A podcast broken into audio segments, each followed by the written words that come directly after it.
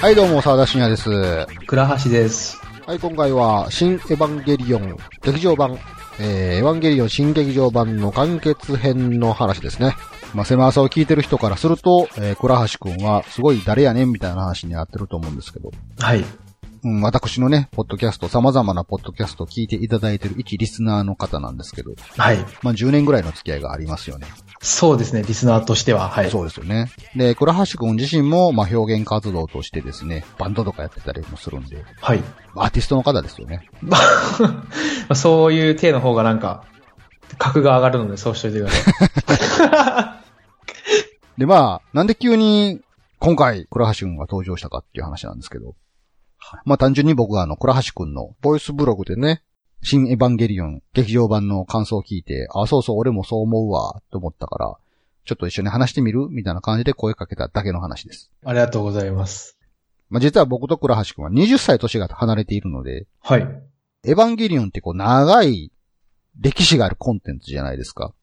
そうですね。やはりそこのこう、ジェネレーションギャップ的なところが、なんか面白い話につながるのではないかなっていうところを期待して、お誘いしたところでもあります。はい。期待されてます。でもだって、テレビ版のエヴァンゲリオンが放映されてる時って、倉橋くんいくつよあれ、96年どうでしたっけ ?95 年10月ですね。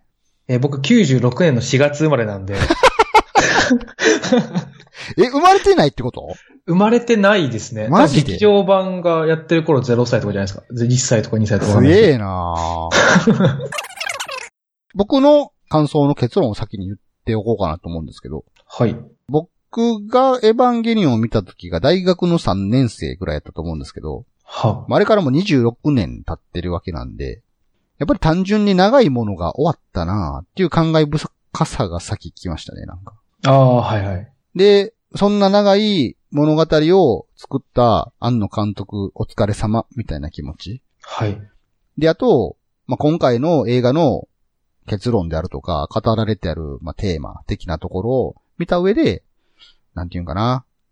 あ、庵野監督、今はお幸せになられたんですね。おめでとうございます。みたいな。なんかそんな気持ち。はい。そういう、なんていうんかな。作品だけを見てどうこうっていうよりも、エヴァンゲリオンを取り巻くすべてのものを包括した上で、そういう気持ちになったっていうのが、うーん。まあ、最終的な自分の気持ちやったんですけど、はい。ただ、単体の作品としてのね、完結編を見て、単純にどう思ったかって言うと、まあ話の展開として納得はしたけど、まあ正直満足してないとこもあるなと思うんですよ。お、はい。否定ではないですよ。はい。文句も別に特にないんですけど、まあ求めていたものが結局手に入らなかった感っていうのは、多少残ってる部分もあって、物足りなさを感じるっていうのかな。うんうんまあそういうところもちょっと今回話したいかなと思ってます。はい。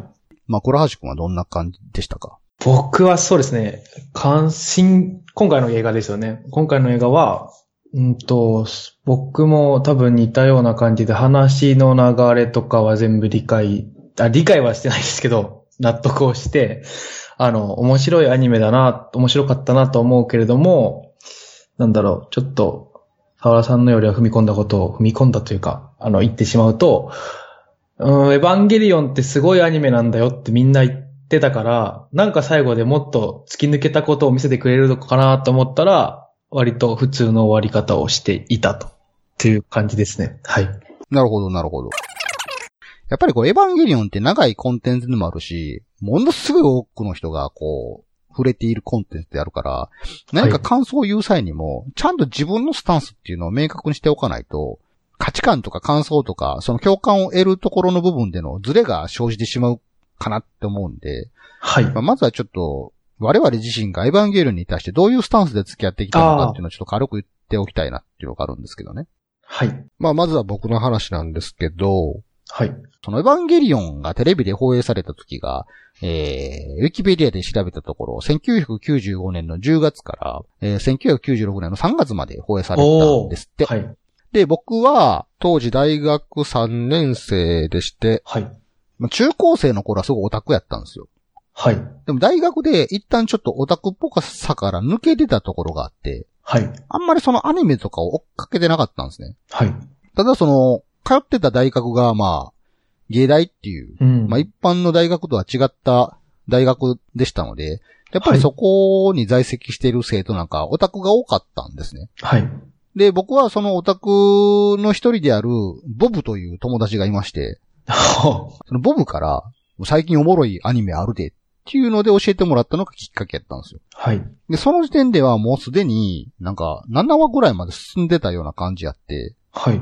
とりあえずこれ見といた方がいいで、つって、ボブの家で朝まで、なんか VHS のビデオテープをずっと見てた記憶がありますわ。うーん。はい。エヴァンゲリオンおもろいやんけってハマって、バイトの人間とかにも面白いアニメあるで、とか言って、なんか結血気盛んにこう、紹介してたなっていう構。ああー、はい。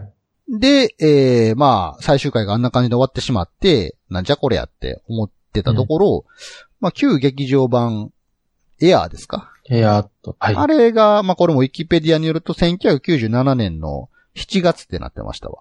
はい。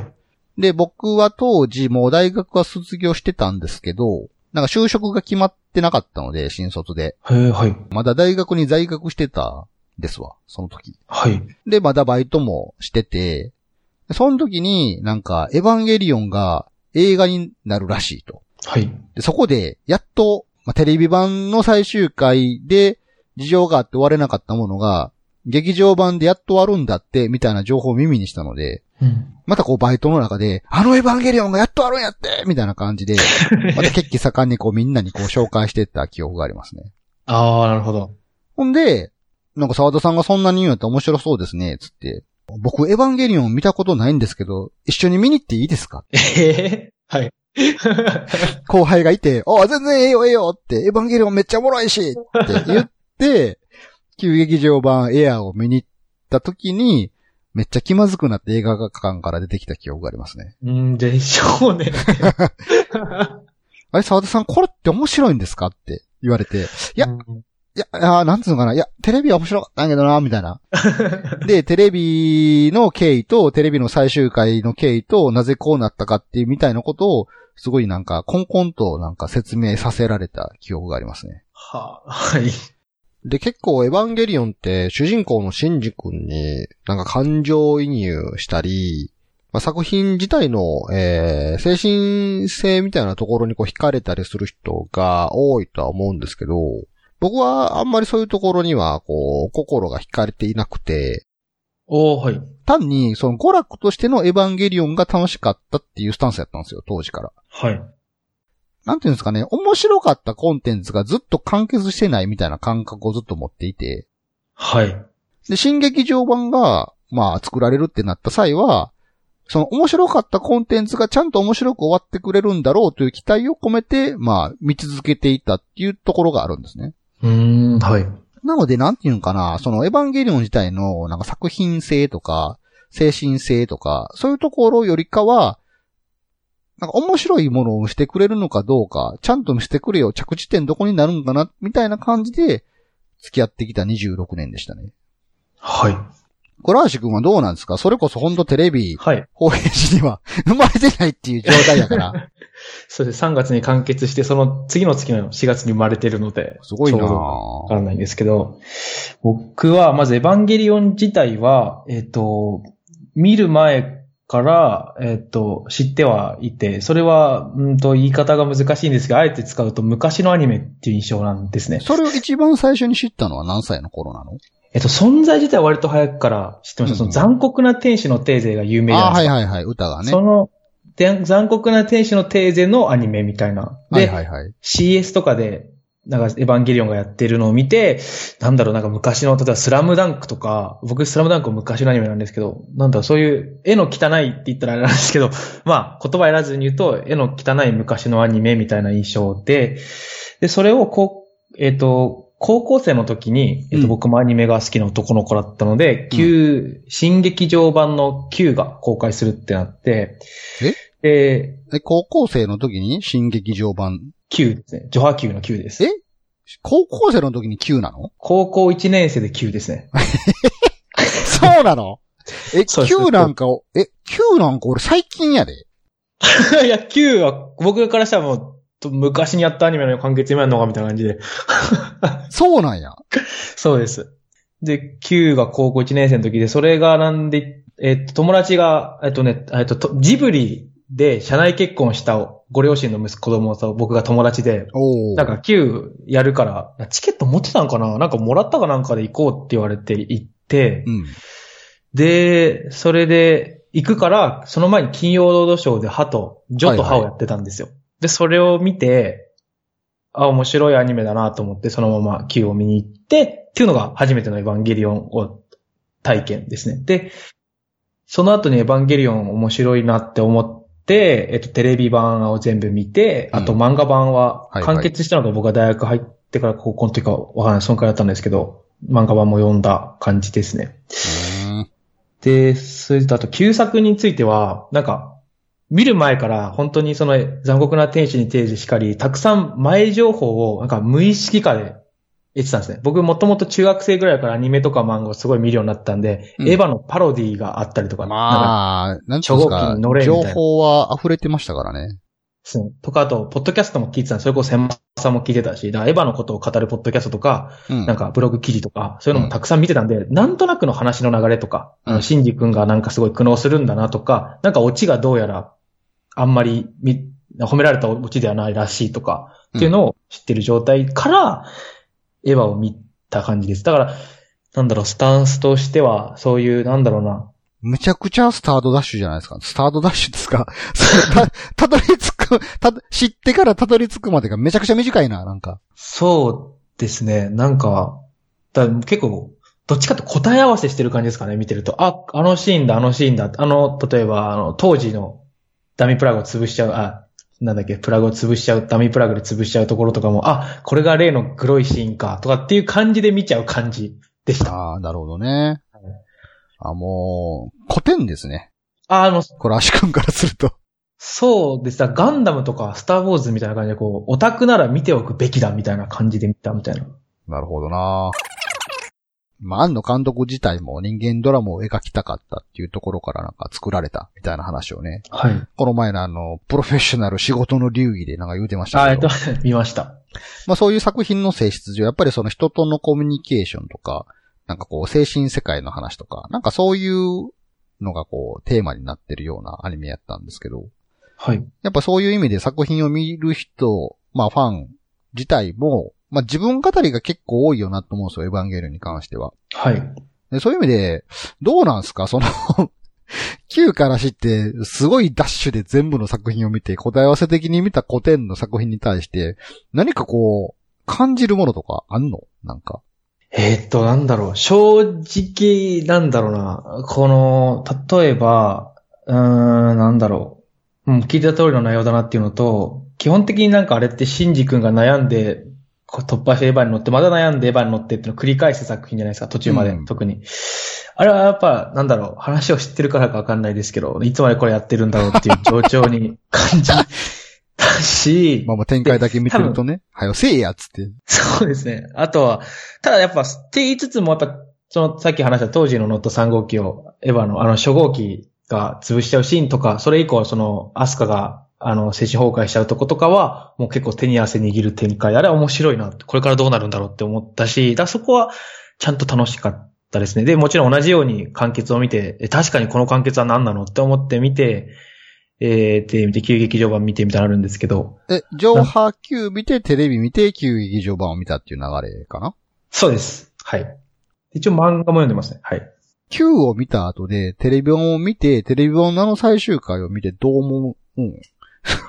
あ、結構ひ、僕はやっぱ、お多分みんなと同じでひひどいというか、なんかもっとちゃんと回収してほしいなと思いましたね、あれは。で、あ、やっぱそこの気持ちは一緒で、一緒ですねじゃあ、旧旧劇場版でちゃんと回収してくれんのかな、みたいな。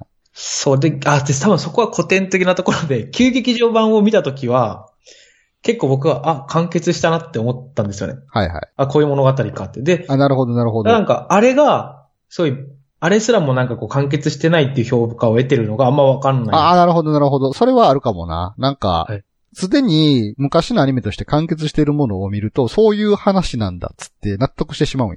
そうなんですよ。なるほどな。だから、そこはそんな感じでしたね。だから、そんな感じで、あとは、その新劇場版についても、どっちかっていうとなんか前情報のないエヴァンゲリオン、し今回の新劇エヴァンゲリオンって、初めて前情報ないエヴァンゲリオンだったんですよ。はいはい、そうだね。から、公開が決まって、そこにみんなが盛り上がっていく感じとか、うん。そういうムーブメントに乗れた感じがすごい楽しかったです。まあ言ったらその、トラウマみたいなのはないじゃないですか。昔のエヴァンゲリオンを見ての。あ、ないですね。はい。そういうスタンスで新劇場版を見るとどういう気持ちなんですかいや、本当になんか、例えばガンダムとかスターウォーズみたいな感じで、なんかすごく面白い、まあ面白いけど、すごく面白そうだから見に行くっていうよりはなんか、んままあある種さっき言ったオタクだからとりあえず見に行くみたいな感じなんですかね。たしなみみたいな感じで。面白い作品であるから、面白いものが見れるなと思っていくみたいな感じです。まあ言ったら僕なんかはね、そのテレビ版プラス旧劇場版で、その自分の求めてた面白さが手に入らなかったので、はい。もう今回それを手に入れれることができるんやみたいな期待値があって見に行ったところがあるんですけど、あそういうはいのないじゃないですか、これ橋くんからすると。あ、まあ、ないですけど、ちょっとあるのは、みんながエヴァンゲリオンはすごい、あんのはすごいっていうから、なんか仕掛けてくんのかなっていうのそはうい分うかりまし期た。待値ね。何かこう自分が予想だにし得ない何かを与えてくれるのではないかみたいな。だったら周りから得られる、そういう期待値でした。ああ、でもそそのスタンスはすごい大きく違うよな、なんか。僕が多分中高生のオタク暗黒時代の時にエヴァンゲリオンに出会っていれば、はいめっちゃ共感してた可能性があるんですけど、はい。やっぱりその大学に入ってから、あの若干その大学デビューに成功したところがあって、はい。どっちかというとリア充な生活を送らせてもらってたんですね、大学時代。ああ、なるほど。はでい。友達にも恵まれていたし、はい。他者とのコミュニケーションもそれなりに取れていたから、はい。エヴァンゲリオンのシンジ君に巻き起こってる出来事がめっちゃ一言やったんですよね。ああ、なるほど。 はい。なんか悩んでる人おるわ、みたいな感じの。まあ俺の方が年上やったし。はい。だからなんていうんかな、本当にその、同調とかがすごいなくて、はい。あくまで娯楽作品としてエヴァンゲリオン、まあ言うようにその、なんか展開が面白いとか、はい。なんか表現が面白いっていうところでワクワクさせてくれるぜみたいな感じで見てはいたものの、うんうんまあ登場人物自体に共感をしていたわけではないので、はい。その視点からの思い入れっていうのを持ってる人とは、若干話が合わへんところがあるんですよね。ああ、なるほど。なんかそこに関しては僕、うん、ちょっと、まあ、すごい思い出そうとしてたんですけど、思いつかなかったんですけど、多分、エヴァンゲリオンに影響を受けた人が作ってる作品を中学校、高校でめっちゃ見てるはずなんですよ、僕。だから、あーまあ、新鮮ではなかったのかなってのはありままあ、す。確かにエヴァンゲリオン以降、エヴァンゲリオンみたいなものめっちゃ増えましたからね。うん、そういうとこはある気がしますね。はい。なんか、それもね、最近なんかのネットの記事で見たんですけど、はい。まあ、綾波レイみたいなキャラクターめっちゃ増えたじゃないですか。じゃないですかとか増えたんですよ。エうんヴァンゲリオン以降。僕、綾波レイ見たとき、あの、春日の長門のパクリじゃん って思った。いや、そうそう。だから、なんかそのネットの記事で、まあ、ツイッターのリツイートだったかななんかで見て、なるほどなと思ったのが、はいその、綾波的キャラの原型として、エヴァンゲリオンの綾波、あや綾波を見た人が、 はい綾波っぽくないって言ったらしいんですよ。ああ、今回のですかいや、じゃなくて、その、綾波みたいなキャラが増えた結果、綾波みたいなキャラというのがブラッシュアップされ続けて、今のアニメ業界の綾波みたいなキャラがおるじゃないですか。はいはい。 そのキャラクターの一人に影響を受けて、あ、このキャラクターは昔あったエヴァンゲリオンの綾波レイっていうキャラクターに影響を受けて作られているんあや、ーみたいな感じで、元々のエヴァンゲリオンを見た時に綾波レイを見たら、綾波っぽくないと思ったらしいんですね。もう本当に古典ですね、そうすると。へえ。まあ、だもうそういう意味でやっぱりそらね、まあまあ、原型っちゃ原型やから、そら今の時代のものの方がよりブラッシュアップされてるし、そら奥深さもすごい奥深くなっているので、まあそういうのを先に見てしまってから、エヴァンゲリオンの原本を見てしまうと、こんなもんかぐらいの印象しかないよな。あ、でも今すごい綾波っぽくないっていう感覚を僕す、僕も持ちました。めちゃめちゃ持ちました。あの、そう、長門って話が来たんですけど、そう、なんか長門と、春日の長門とかが綾波っぽいなと思っていて、先にそっちを見てるから。で、だから綾波見た時に、綾波って長門ほど感情がないじゃないですか。うん。テレビ見てると。だから、うんなんか思ってたのと違うってなりましたね、確かに。なるほどな。それ、まあでも、高一の時に9でしょはい。で、そっからまあ、テレビ版を遡った際に、まあその話の展開、うんぬんかんぬんとして、まあ、年齢的には登場人物たちの年齢近いじゃないですか。そうですね。そこに対する、まあ、人としての共感具合とかってなんかない、なかったんですか ないですね。でもなえ、わかんない。それはちょっと。なんかそ、の、言ったら、はいシンジ君の持ってる葛藤とかって、まあ時代変わらずちょっと普遍的なとこはあるじゃないですか。そうですね。他者の理解を得たいけど、嫌われるの怖いみたいな感じの。ああ。まあ、ひ人付き合いの問題ですよね。誰もが持ち得る。うん。ああいうとこに関して、わかるわとかそういうのもない。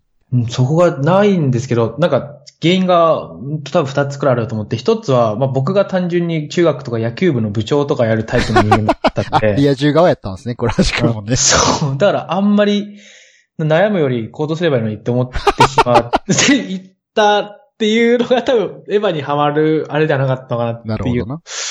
と、あとやっぱ単純にああいう葛藤を超えてる作品を何本も見てきてたから、ちょっと24話かな ?6 話、うんでやるには上調に感じましたね。なるほど、なるほど。はい。まあ、それはまあ、古典として見てしまったがゆえの弊害よな。なんせその当時テレビ放映でやってた時は、それまでのテレビアニメの主人公ってやっぱ熱血ヒーローとか、まあ芯が通ってて、はいまあ思ったことをちゃんと実行するような主人公っていうのがやっぱ多かったと思うんですね。はい。で、そこに対してエヴァンゲリオンっていうのは、戦わない主人公とか、逃げる主人公とか、頑張ろうとするねんけど頑張れない主人公とか、やっぱそこがすごいセンセーショナルやって、うーん。で、しかもそれが、まあ、テレビ、あれ、夕方ぐらいやってたんかななんか、こんな時間帯にこんなテレビすんねや、みたいな。はい。そこがすごいショッキングでセンセーショナルやったから、のめり込んで見てたっていうのがああるんですね。はいはい。で、そんなセンセーショナルなものを見せられて、まあ、言ったら当時の自分からすると、もう新体験やから、はい。その最終的な落としどころはどこに着地すんのかなっていう興味で、うん。まあ、最後まで見続けた結果、まあ、テレビ版があんな終わり方をしたから、すごいこう肩透かしを食らったような感じ。うんう ん。はい。で、なんじゃこりゃ。もう逆にそこがなんかすごい伝説の始まりになってしまったところがあるんです けど。そうですね。え、じゃあ倉橋くんからすると、まあ言ったらみんな見てるからとか、そんな理由じゃないですか、単純に。それが、おいそうですね。はい。で、まあ、見たら、まあ、面白くないわけではないから、そこそこ見れるわ、みたいな感じやけど、はい。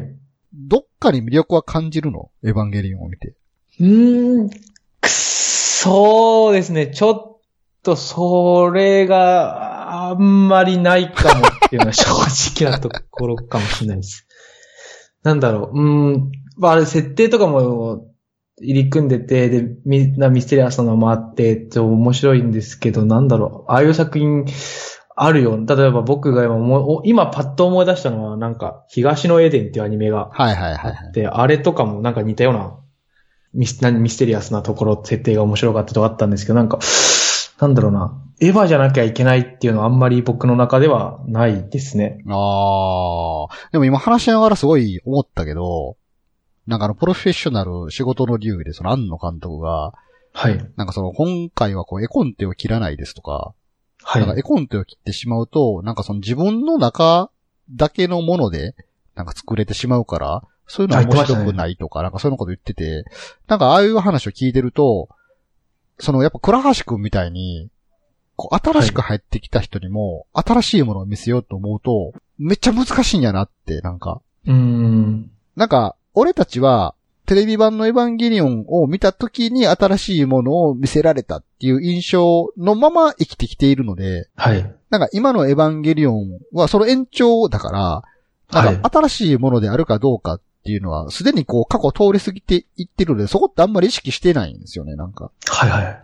でも、言うように26年間続いたコンテンツやから、その間に見てなかった人が見るようになるっていうきっかけが、それはたくさん多くできていってるやろなと思うと、それは倉橋くんみたいに、今の時点でそれを見てしまうと、なんか、なんやこんなもんかって思ってしまうのが普通だから、やっぱそこを乗り越えようと思うと、相当しんどいクリエイティブ作業やなっていう、そこでの悩みってやっぱあるんやーってあー。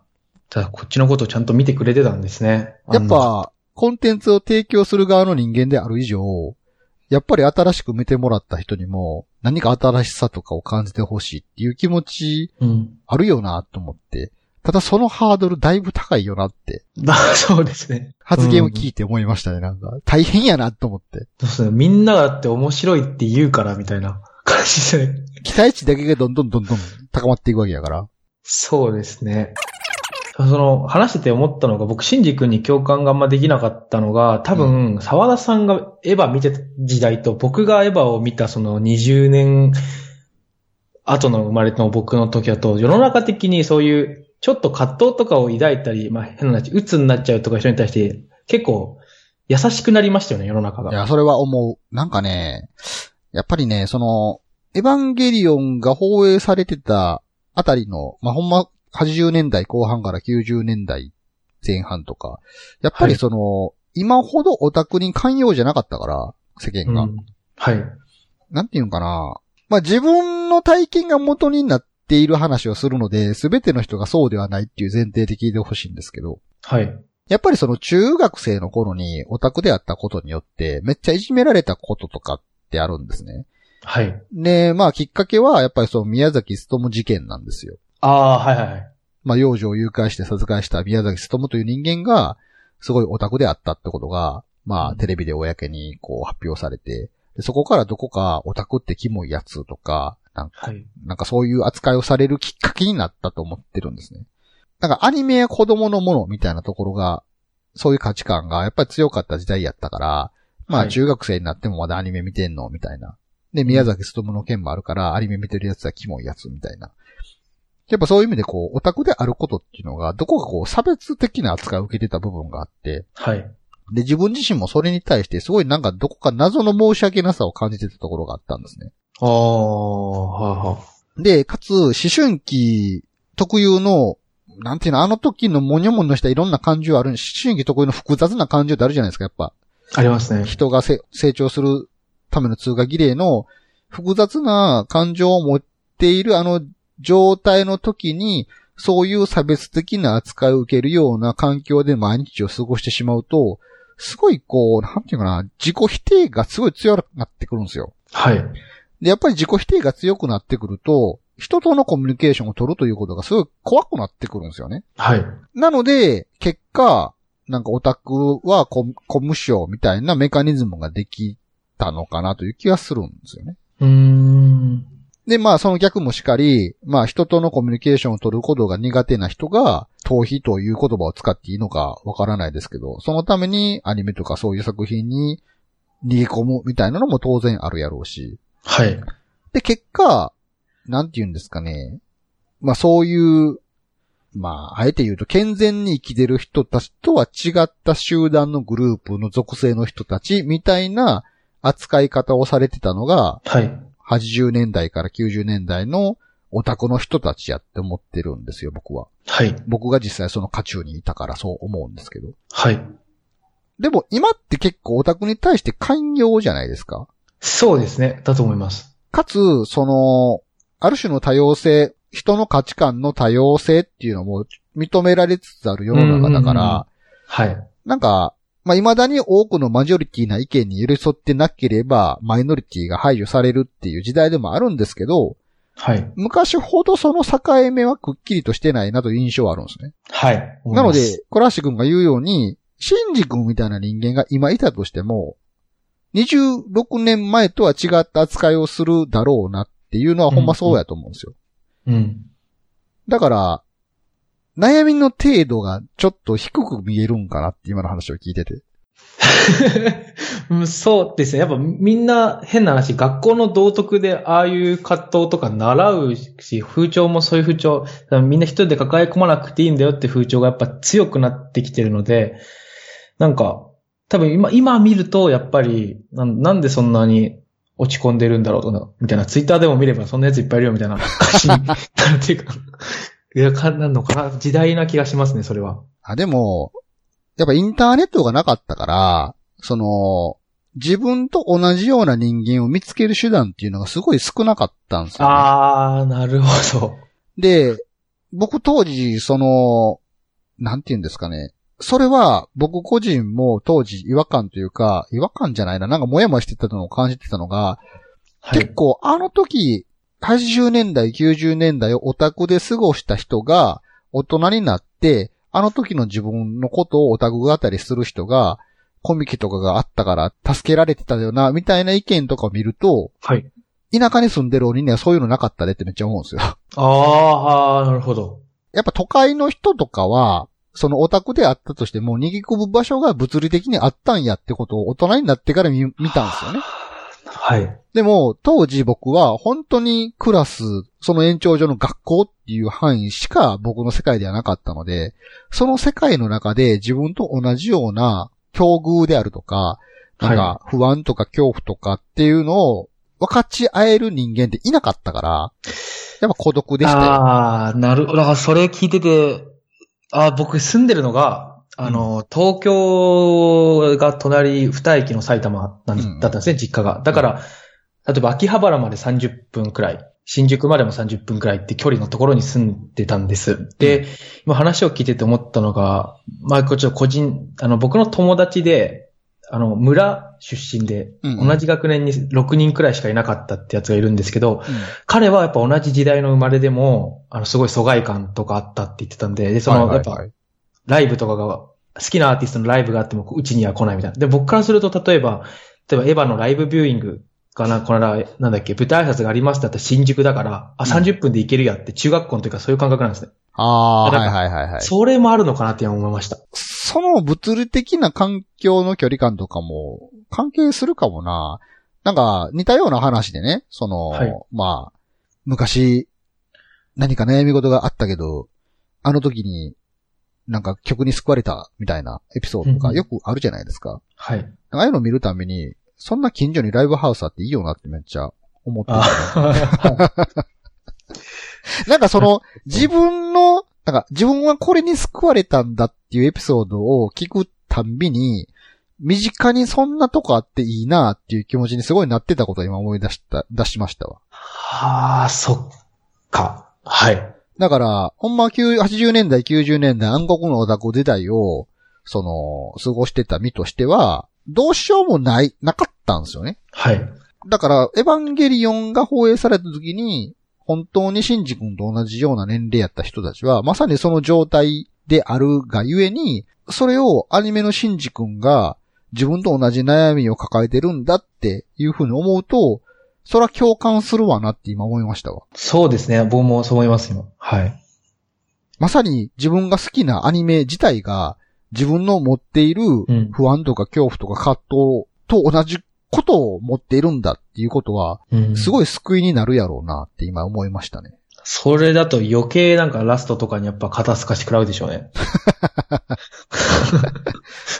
僕はやっぱり見たときに、まあ、やっぱ大学生活が結構恵まれていて、やっぱりその、はい。自分を受け入れてくれる人間の数が物理的に増えたっていうのにすごい安心感を得たんですね。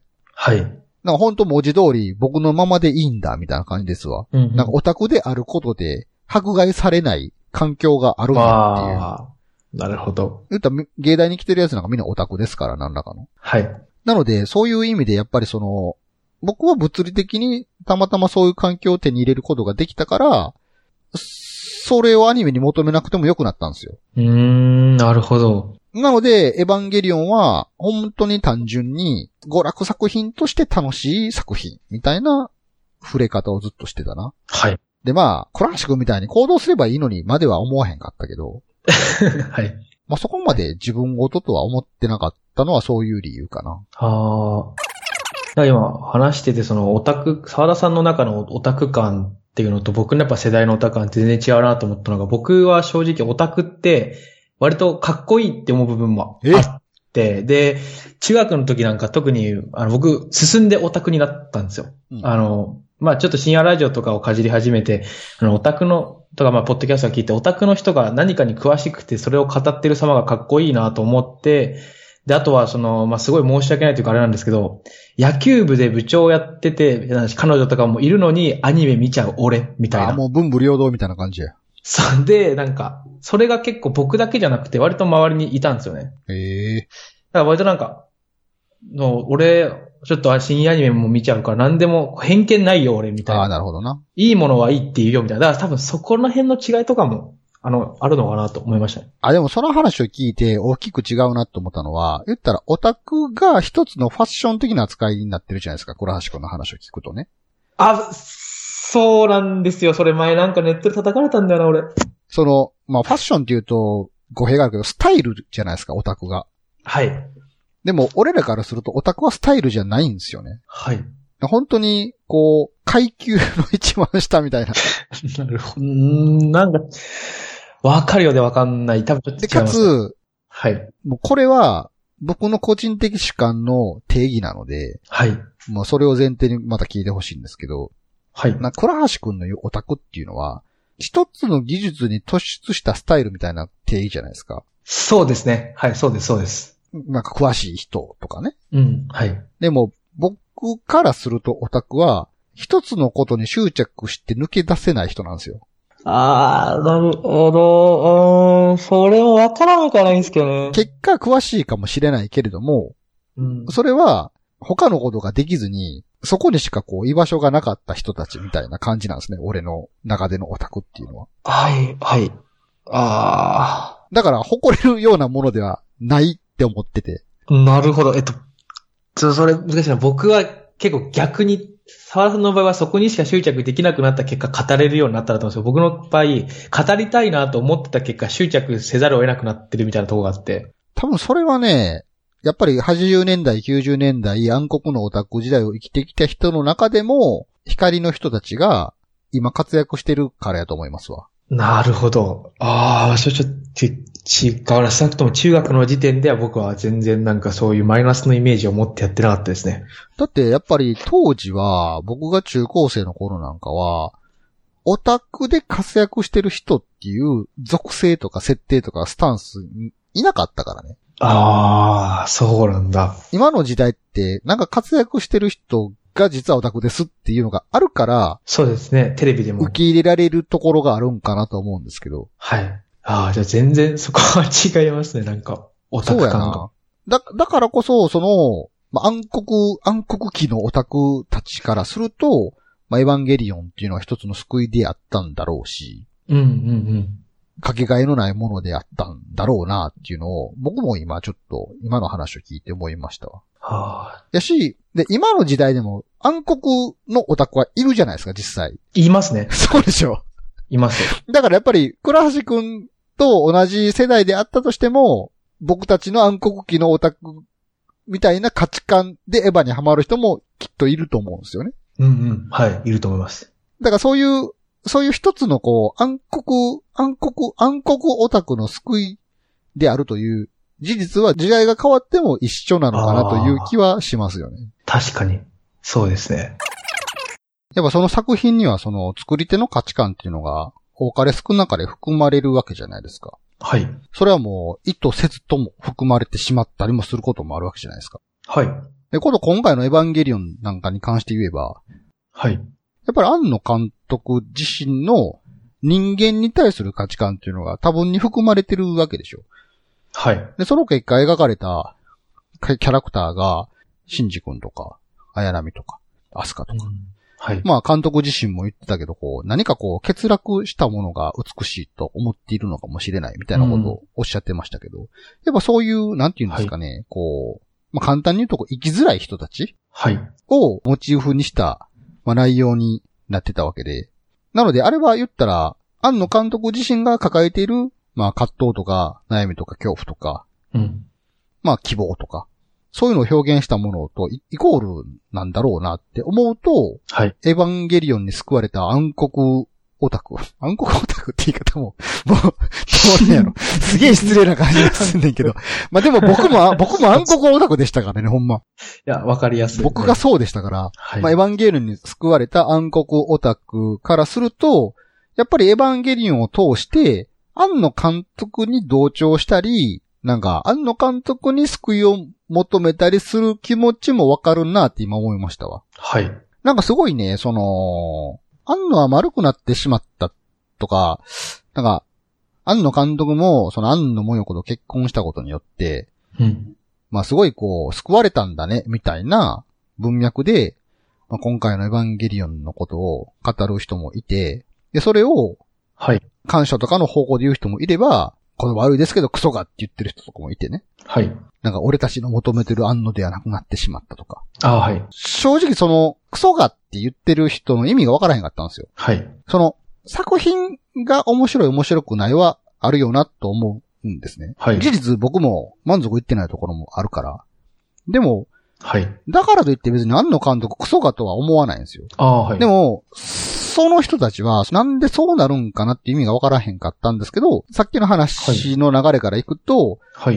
エヴァンゲリオンを通して、シンジ君を通して、庵野監督自体が自分と同じ苦しみを持っていてくれていたっていう部分に対しての裏切り行為に見えたんやろなって今思いましたわ。今の話を聞いててね。うんうんうんはい、そうだと思いますよ。はい。でも、それは残念ながら仕方ないよなってなんか、うんなんかやっぱり、その、どこまで行ってもやっぱ他人は自分ではないっていうところは前提やんなって改めてはい。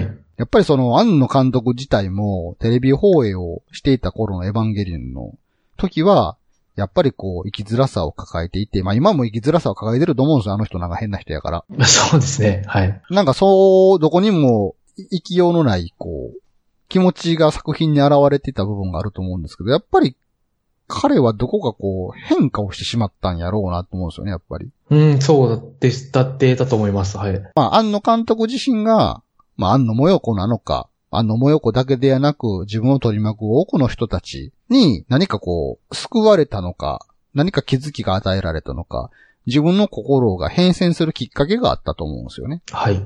で、そうなると、その気持ちを知ってしまった以上、昔の気持ちでは物を作られへんよなと思うんですよ。そうだと思います。昔の自分のここのポイントの部分を多くの人は求めてるんだろうけれども、はい。でもその気持ちのままではもう今、いてないわけやから、はい。今の何か救われたり気づきがあった時の自分の感覚でしかもう作れなくなるじゃないですか、人って。そうですね。でそうすると、過去の自分の変わらなかった部分を求めてる人に対しては、与えられづらいよなって。うん。なんか今話しながら思ったけど、めっちゃ申し訳ない気持ちもあるんちゃうんと思って、安野監督。うん、どう、どうなんですそかのね。プロフェッショナなんかルでも、うんなんか、インタビューのはい。幕間のインタビューで、なんか多くの人に影響を与えていますけど、みたいなこと言ったら、まあそれが全ていいこととは思わないけどね、みたいなこと言ってて、狂わせてしまった人もいるし、みたいなことを言ってたから、だかうん。あ、あれ、そう、よかった、いい発言だと思いました、僕。らそういうさっきの、その、倉橋くんみたいに新しく、いい視聴者に対しての期待も答えなあかん。昔自分が狂わしてしまった人に対する落とし前もつけなあかんってなったら、大変やなと思って。そうですね。でもそこでやっぱりできることっていうのは、今僕こんなこと思ってますっていうことしか言えへんよなって思ってね。はい。それしかもう出せないじゃないですか。はい。今の僕はこれを良しと思ってますっていうことを潔く出すしかないよなってうん思ってて、エヴァンゲリオンなんかほんまに全世界にこうファンがいるわけじゃないですか。はい。で、そのファンが自分に求めていることも様々で、うん。で、自分が影響を与えてた結果、人生がどうこうなってしまった人も様々なわけわけで、はい。その人たちに対して、今の自分の価値観はこれですって見せるのってめちゃめちゃ怖いことやと思うんですよね。はい。すべてがみんな迎合してくれるわけではないじゃないですか。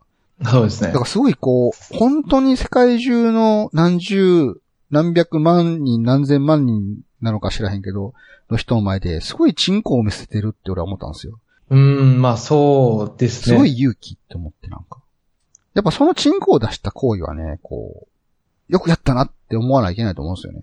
でも出すことを恥ずかしいと思わなくなったのかなと思ったんですよ、僕は。ああ、それもあると思大人になって、う。うん。みんなそういうものだしっていう。で、ただそういうものだしってなっちゃったことに対して、オタクの、うわ暗黒のオタクた ちが、いやそういうものだけど、俺たちは、例えば、すごい言葉選ばないと結婚がずっとできないまま大人になってる人とか、そのそれを良しとしてない人たちが、いや、俺たちの味方だったお前が、どうしてその一般大衆に迎合するようなことをってことなのかなと思ったんいでや、すけど。そうだと思いますよ。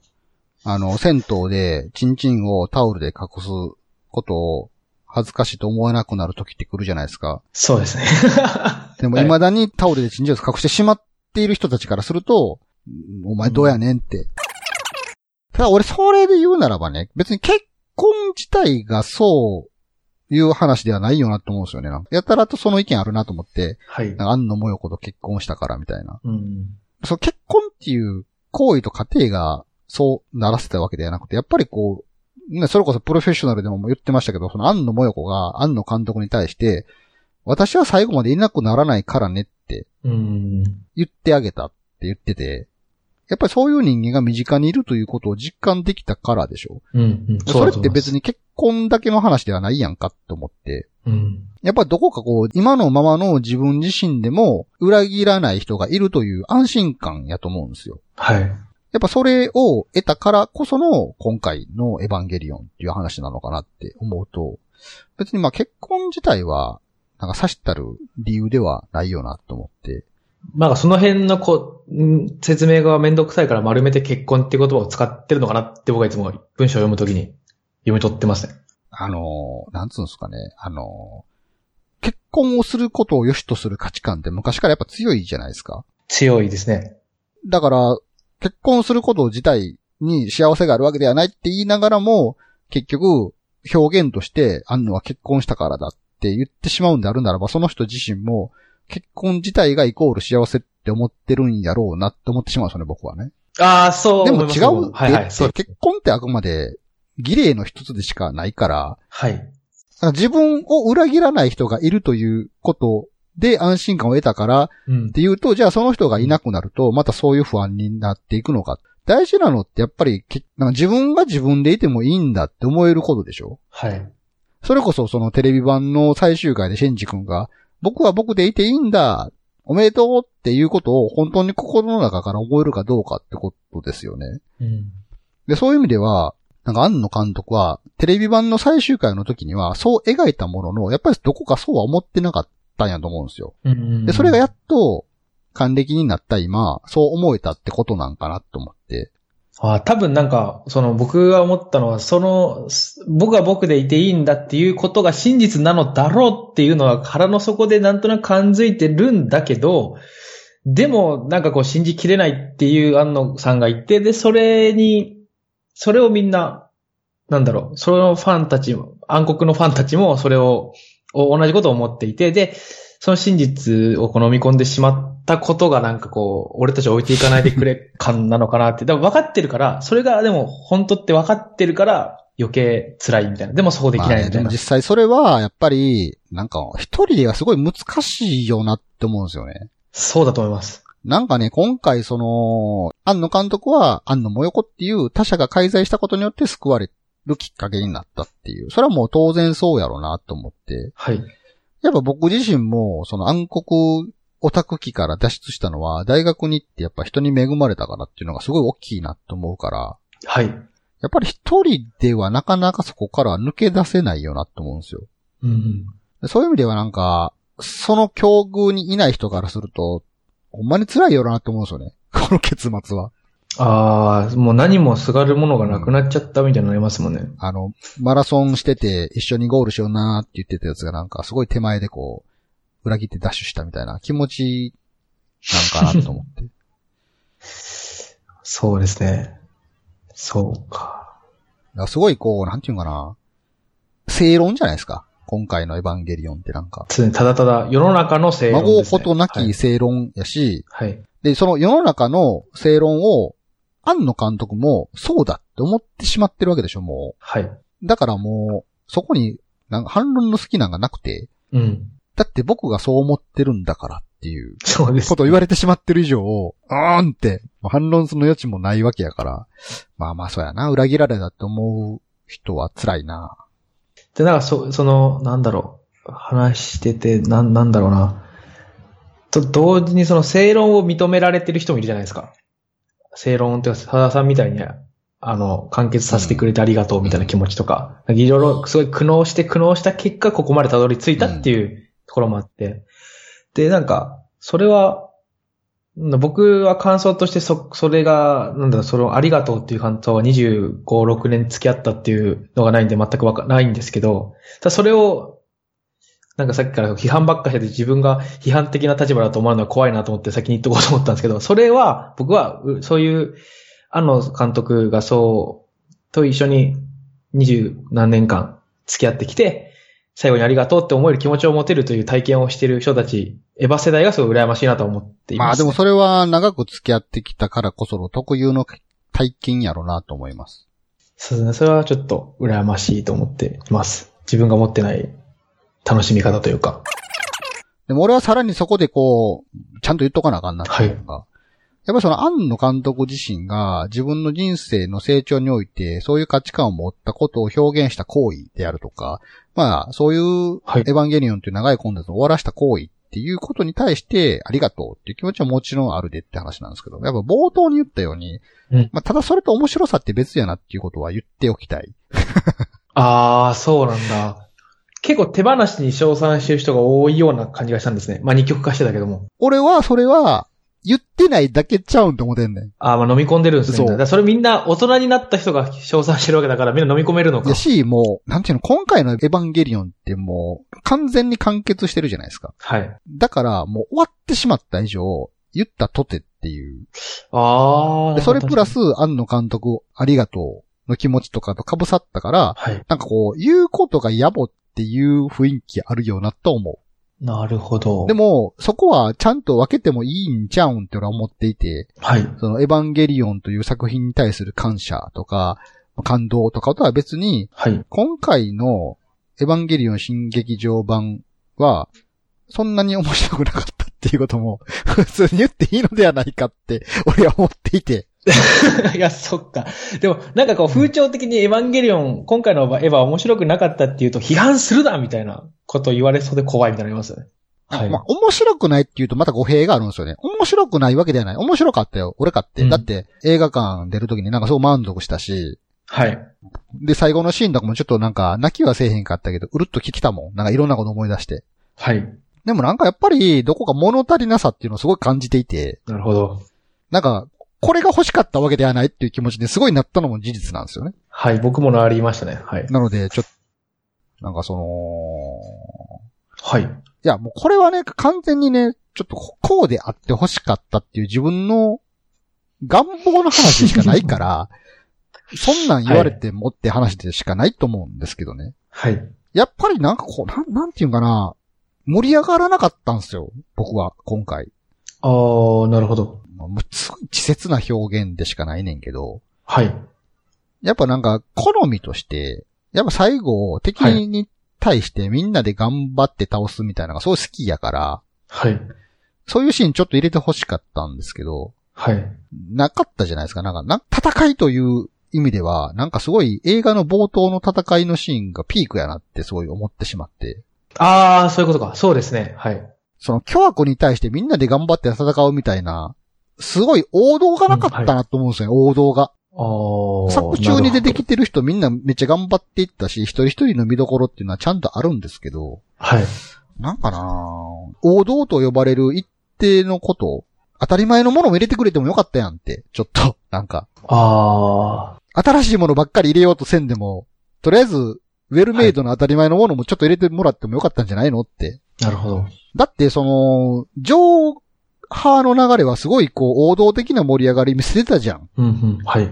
あの感覚ちょっとなんか、入れてくれてもよかったんじゃないの最後にちょっと。 そう。でもなんか時間も経ってますもんね。だいぶ。やっぱりそのテレビ版のエヴァンゲリオンとの違いを僕は一番感じたのは、新劇場版の上派では、はい。シンジ君が結構やる気の人間になっていて、自分の意思で、はいその困難を切り開いていくという行為をあー、はいはい。人との戦いで表現していたなぁとは思ってたんですね。歯とかそうですね、特に。で、ミサトさんも行きなさい、シンジ君とか言って、なんかすごい周りのみんなもはい。シンジに託すみたいな、ああいうのが好きなんですよ。うんうんうんで、それ、は別にエヴァンゲリオンではなくても、はいまあ、多くのバトルアニメがやってる王道じゃないですか、なんかそういうのって。はい。ああいうのがあるからこそ分かりやすくカタルシスを感じることができて、ああ、終わったなっていう、終わったなっていう満足感を得れるじゃないですか。はい。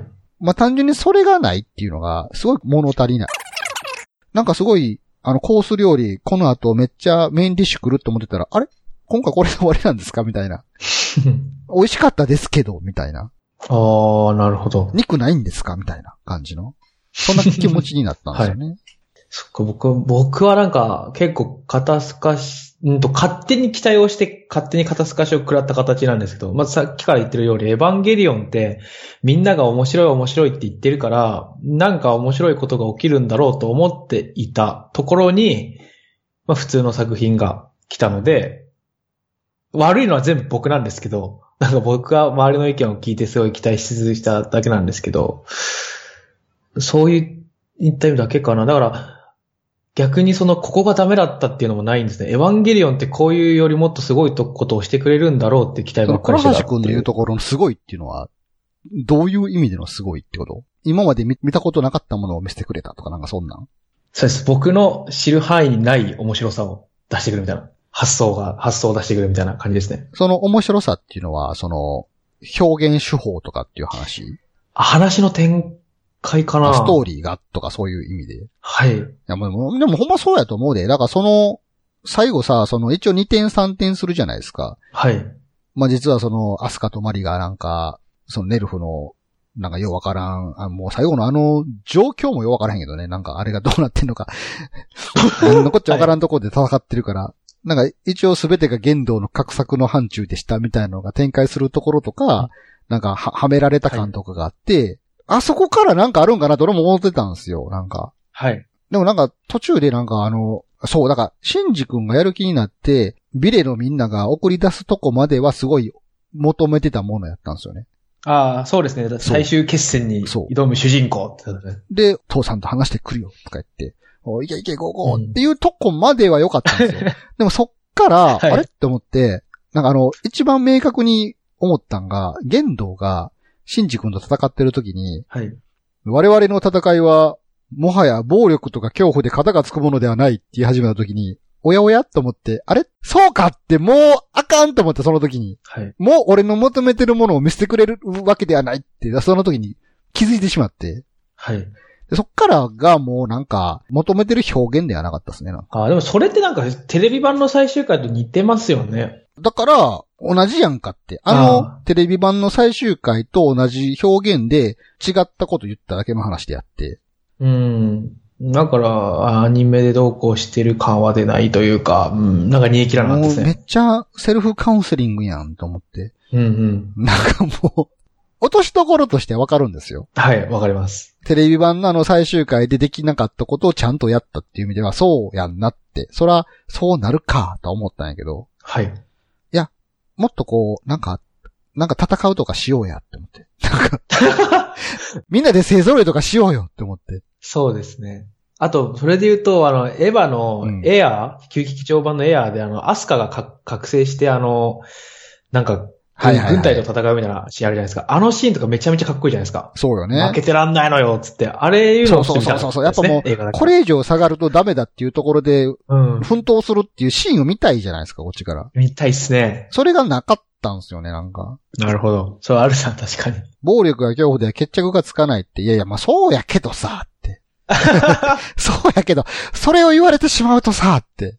なんかあのー、玄道のエヴァとシンジのエヴァが一生懸命一対一でこう戦うとことかも、明らかにこう、なんて言うんですかね、非現実的なところで戦うじゃないですか。あ、そうですね。セットみたいなとことか。なんかもうあそこら辺から、あもうなんか、あなたの望んでる落としどころにならないですよって言われてんのかなと思って。うん。確かにそれは僕も見てて思いました。メッセージ性とかテーマとしてはすごい納得するんですけど。え、新劇劇場版ってそういうことじゃなかったんと思って。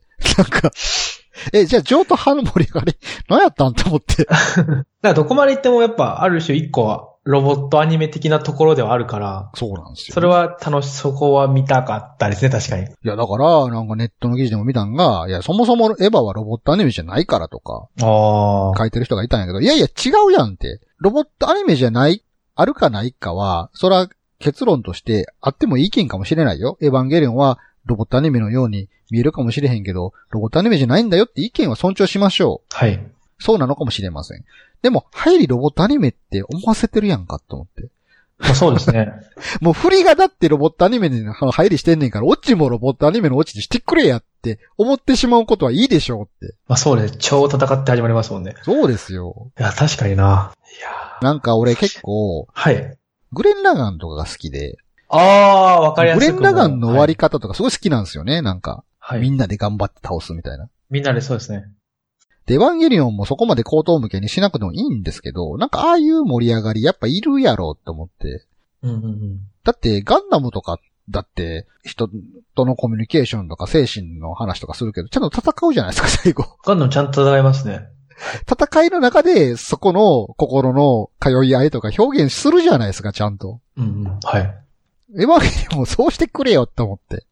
あー、す、あー、すごい分かりやすかったです。ガンダム言われると確かにそうだ、そうですね。戦っ、うんまるで戦ってないですからね。ガンダムって根底には戦争っていうのがあって、はい。その戦時中の、戦時中に生きる人間同士の話じゃないですか、ガンダムってうん。基本的にそは。うですね。あ、そうだ。で、戦争っていう、なんか、その悲しい出来事、事情でお互い戦ってる中で、それぞれの人間に対してどう思う、あおあああする、こうする、こう思うみたいなのがあるのを戦いを踏まえてこう語られていく、あの形が、まあなんか、物語としての盛り上がりとしてこう、楽しいわけじゃないですか。はい。そういうのがないと思って、今回、あー、ないですね。確かにそれはない。うん。ほんまなんか、わかるけどって、あなたがそうしたいならわかるけどっていう気持ちになったんですよね、 なんか。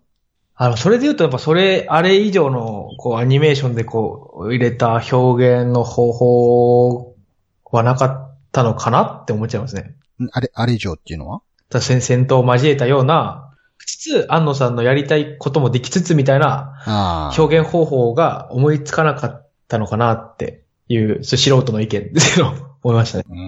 うん。今、その話を聞いてふと思ったんが、なんかちょっと卑怯やなと思うんが、 はい。結局、シンジは言動のやってる行為を受け入れるじゃないですか。はい。なんかすごい言い方難しいな。なんかこの、そもそもテーマとして人は分かり合えないみたいなところがあって、はい。裏切られるのが怖い。わ分かってほしいけど分かれない。分かり合えないみたいなところが根底にあるのかなと思うんですけど。はい。で、理解しようとするけどできない。理解しようとするけど拒否られるとか、理解しようとすると気づけられるとか、なんかそういうコミュニケーションの話なのかなと思うんですけど、はい。最終的にこれ僕の解釈ですよ。はい。その、必要なのは他者を理解することではなくて、まあ共感と尊重なのかなって思ったんですね、僕は。は、はい。別に、シンジ君は俺、言動のことを理解したわけではないと思うんですよ。あ言動の気持ちに共感して尊重してあげてるだけだと思うんですね。あなたはそう思ってるんですね、みたいな感じで。ー。はい。だって理解は正直到底できひんと思うんですね。まあそうですね。だから、ああ、お父さんもそんなに辛いことがあったんだね。だからこういうことをしようと思ってたんだね。その気持ちはわかるよ、共感するよ、尊重するよっていう話なのかなって、はい。僕は解釈したんですよ。今回のエヴァンゲルに関して。はい。で、言動としても、真珠にそういう受け入れられたからこそ、まあ、どこか成仏した気持ちになったのかなという気になったんですね。うーん。なので、必要なものは、お互いの欲望を叶い合うことでもないし、お互いを理解し合うことでもないし、人は人である以上、その存在自体をお互いに認め合うこと、受け入れ合うことであることだ、みたいなはい。ことが言いたいんかなって思ったんですね、僕は。はいで。そうすると、こっちも受け入れざるを得ないんですよ。あー、なるほど。僕が求めてたものを提示されてなくても、そっか、安野さんはそうしたかったね、わかるよってなるんすよね。うん、うん、うん、うん、だから、まあ、ある種そういう健全な解釈をすると、今回の作品に対して何かを言うのは野暮になってくるんですよね。あー、まあそれはそうな気がしますね。なんか、うん、文句言ってない人たちだ。からみんなどこか無意識下でそう思ったから、うん。公開後もしばらくネタバレとかなかったんかなとか思って。はいはいはい。 そっか、君はそうしたかったんだね。わかるよ。終わりっていう感じ。まあ、うん、まあ、な、な、長年かけてそこにたどり、ちゃんとつけたから。 うん。いい、いいだのからか言ったな。らその、シンジは、まあ、親父からも愛されたかったわけじゃないですか。褒められたいとか。あ、そうですね。ずっとそれを求め、めてたわけじゃないですか。でも、はい。求めてたものが与えられなかったわけじゃないですか。父親から。はい。でも結局、あの、マイナス宇宙化の中での対話の中で、そこを共感して尊重してあげたわけでしょシンジ君は。はい。だから俺、俺もそうせなあかんのっすよ。わかりやすい盛り上がりをくれって言ってても、そうか、安野監督がそうしたかったんだなって、わかるよ。お前さようならすべてのエヴァンゲリオンですよ、僕も。あれは、シンジ君の言葉でもあるし、俺らの言葉でもあるんですよ。 うん、だと思います。だから言ったらその暗黒オタクの人たちがその、はい。安野監督に救済されたかったわけじゃないですか。はい。まあ、救済って言ったら肯定やと思うんですね。はい。今のままのあなたでもいいんですよ。まあ、言ってしまえば、例えばその、あんのは結婚したことで変わってしまったようなクソがとか言ってる人からすると、はい。逆に言うと自分はこう結婚もできてないし、みたいなところで、自分を肯定できてないんやと思う、否定をしてしまってるんやと思うんですね。あ、はい。そんな、テレビワンの頃から26年間経った俺で何も様変わらしなしてない俺だけれども、はい。そんな俺でもいいんだってことを肯定してほしかったんかなって。あーあ、そうだと僕はそういう解釈をしてます。でも結局、なんかその、それが叶わなかったわけじゃないですか。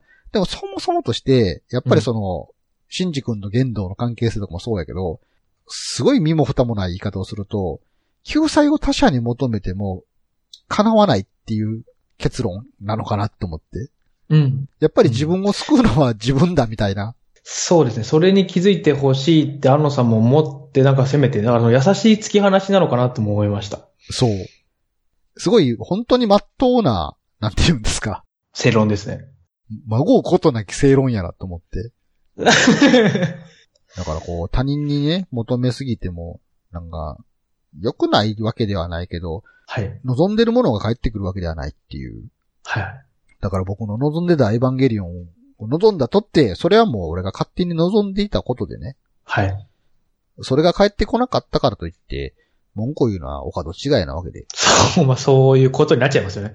だから僕はまあ、納得はしてるし、あの監督ありがとうやけど、いや、ただ求めてたものはなかったよってことは言っときたい。うん、まあ、それは、でも言うのも逆に自由というかだ。ってメインディッシュ肉出てくるみたいな雰囲気出してたやんか って。俺が勝手に思ってただけかもしれへんけど、だって、だってだって前菜そうやったやんって。この後肉も用意してますよみたいな雰囲気出してたやんかって。うん。なんやったら26年前から出してたやんかって。俺は言いたいんですよ。それは思いましたよ僕も戦闘とかは。はい。だから、なんかプロフェッショナルでもさ、はい。あの最後にさ、エヴァンゲリオン終わりましたねっていう話をしたらさ、はい。あの監督がさ、僕のエヴァエヴァンゲリオンはこれで終わりって言ってたじゃないですか。ああ、言ってましたね。あ、もう、僕じゃないエヴァンゲリオンある可能性あるかもなって思って。ああ、なんか小説でなんか出てましたね。この間まで。あとガンダムみたいにもう名前だけが一人歩きする時代に入っていくのかもしれない。ああ、まあでもそれでもいい、いいのかなって気は僕はしてますけどね。その、うん、な、な、難しいな。好きな人はいるから作ってあげるそうそう。みたいな。わかんないけど。それあるなと思って、なんかわかりやすいエヴァンゲリオンとかもできるんかなと思って今後。キャラクターとかが、すごく僕が一番多分エヴァンゲリオン全体を通して思ってたの、安野さんの本人の話も聞いててやっぱ思うのが、あ疑問だったのが、なんでアニメキャラクターの顔がみんな萌えアニメの人なんだろうっていうのがあるんですよね。ほう。なんか、そんな萌えアニメ、萌えアニメさせないでもよかったんじゃないのみたいなこと結構思っていて。うん。話も面白いしうん、だから安野さんがやりたいことも割と硬派というか、硬いことをしたいんだから、なんかたくさんの人に見てもらえるようにするなら、とか逆にその萌えアニメにする意味がわかんないですね。アスカとか、綾波とかを。なんかそれはずっと見てて、テレビシリーズ見てる時から、なんで萌えアニメにしたんだろうと。萌えアニメではないけど、萌え的な属性のついたキャラクターにしたのだろうか。あ、でもそれは原本やからね。原本ですかなんかも、萌えアニメにしなくてもいいのにっていうのは今の人から見た視点やからさ。あー、なるほど。そうなのか。当時あれが新しかったからさ。あー、そっか。アニメのキャラクターに、まあ、はっきりと言うと、制作者側の性癖を乗せるっていう行為は、エヴァンゲリオンが初めてやと思う。いや、でも80年代のアニメからあったな。それを露骨に表現したっていうのがエヴァンゲリオンやったと思うんですよ。あの、美少女が包帯でぐるぐる巻きになっているとか、戦闘服がピタッとしたスーツであるとか、は70年代、80年代のアニメでアニメでも、あの、ビキニアーマーとか、ー。はい。戦う女の子がなぜか薄着とか、やっぱそういうなんか、制作者側の性癖っていうのを乗せてくるっていう行為があったから、やっぱり基本的にそこはアニメとか好きな人の基本の性能やと思うんですよ、そこは。あ、そうなんだ。なんかその、エヴァってもすごい人気で、まあアニメ見ない人も知ってるような状態で、だから例えば、ジブリとかみたいな感じで、なんか万人受けするような絵でやった方が良かったのかなと思ったけど、確かに放映当時は売れるかどうかもわかんないし、そうすそるしてかやっと思いぱましりた。ガイナック、当時のガイナックス集団なんかオタクの極みみたいな人たちやねんから、それはは自分の性癖とかガンガン乗せていくやろうっていう。あ、そうなのか。それは、納得がいきました。自分の性癖をガンガンに乗せたキャラクターがこんだけ多くの人に受け入れられてるっていうところが改革した証なんじゃないですか。ああ、そうなんだ。で僕は新劇場版で一番良かったのが、あの、鈴原桜ちゃんがめちゃくちゃ可愛かったっていう。ああ、妹ね。そこ、それが一番良かったところなんで、もう、は、サックスもハマってますね。完全に。でもあれちょっとなんかあざとさないか、あいつ。いや、そこは、やっぱり僕もオタクなので、可愛い。こいつ心掴みに来てんな、みたいな感じの、あと、あざとさがちょっとあるっちゃうかなと思った。めっちゃ、めちゃめちゃありましたね。お前、なんか、うん、で、俺はまんまとも、あ、こういうの好きってなるっていうク。ラスメイトにおったらなんか惚れてしまうタイプでしょ。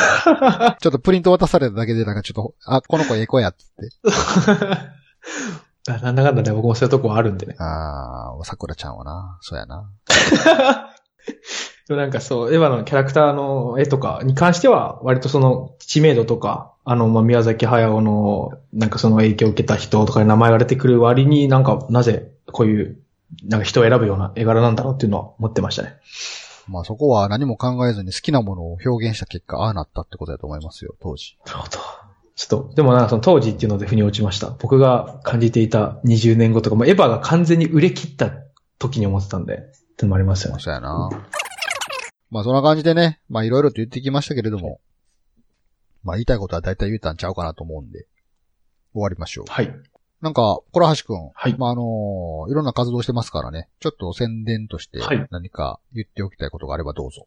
そうですね。えっと、バンドをやってた音源が売ってたりとか、あと、ブログを書いてたりするので、えっと、ツイッターの、えっとアカウントが PCPWENT、PCPWENT って出てくるので、で、ゴーギャンって名前でやってるので、よかったらフォローしてもらえるなと。んで、 なんで名前違うのいや、なんか、インターネット上の名前にしたいなと思って、その、倉橋ってバリ本名なんですよ。はい。で、本名っていうのもずっと言ってたんで、なんか、はやめようって急に思って、で、ゴーギャンっていうのを中学の時のあだ名に変えた感じい。です。倉橋くんで登場してるのに検索して出てこうへんかったら逆にめんどくさいやろ。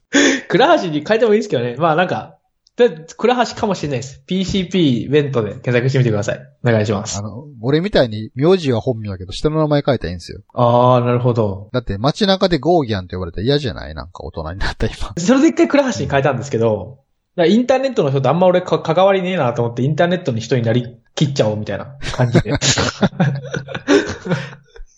てなったまあ、しなんせ、えー、バンド活動してますんでね。一旦、はいまあ YouTube チャンネルとかもあるんで、音楽聴いてもらったらなと思います。あお願いします。ありがとうございます。じゃあ終わりましょはい。う。はい、お送りしたのは沢田信也と、倉橋でした。さクラッシュやん け。